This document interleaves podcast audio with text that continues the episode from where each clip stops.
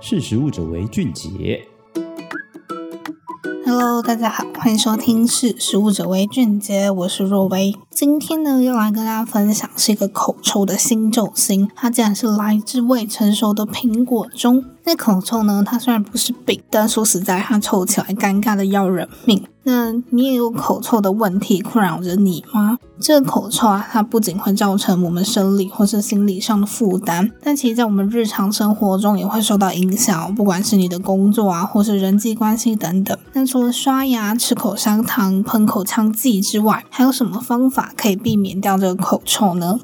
那首先呢，我们就要来讲说为什么会有口臭。那这口臭主要源自于口腔中的挥发性硫化物。那当口腔中的蛋白质被细菌来分解代谢，就会形成半胱氨酸、胱氨酸、蛋氨酸等等的含硫氮基氨酸后，它就在被细菌进一步加工，变成会造成口臭的甲硫醇、硫化氢等等的化合物。那这些化合物呢，就是刚刚说到所谓的挥发性硫化物。那目前除了用物物理性的刷除舌苔之外，其也可以用漱口水中的化学物质来抑制细菌的生长，或是中和口中的挥发性硫化物来抑制口臭。那此外呢，也有许多的科学家在致力于萃取天然的植化素来作为口腔护理的产品。那我们口腔中是有哪些细菌会造成这个口臭呢？那主要会将口腔中的蛋白质分解并加工成挥发性硫化物的细菌有三种。那刚刚开头提到说未成熟的苹果居然可以是口臭的救星，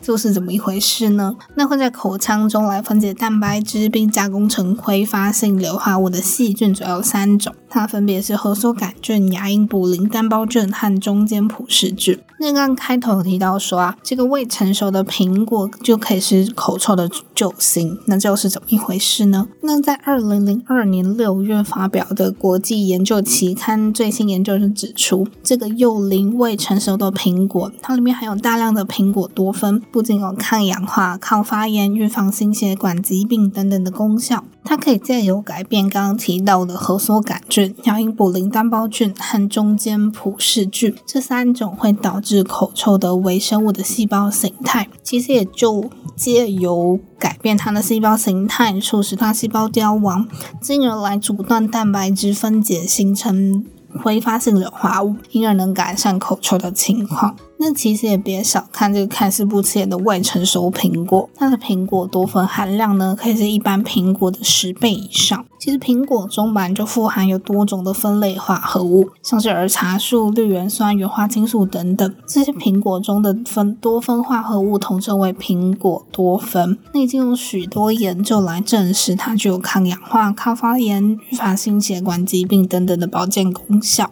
那虽然在采收的时候啊，这些未成熟的幼龄苹果通常会被剔除掉。不过这些虽然看起来不起眼又不管用，其实苹果多酚含量会是刚提到的，是一般苹果的十倍以上。虽然未成熟的苹果不好吃，又看似没有经济价值，但其实其中的生物活性成分却出奇的丰富。就算不能直接作为食品或是食物来使用，不过萃取出来的大量苹果多酚却对人体好处多多。那如今呢，研究也证实，其对口臭相关的细菌具有抗菌的作用。将来呢，也许就可以成为拯救社交大敌人口臭的救星。那今天就跟大家分享到这边，我们下次再见，拜拜。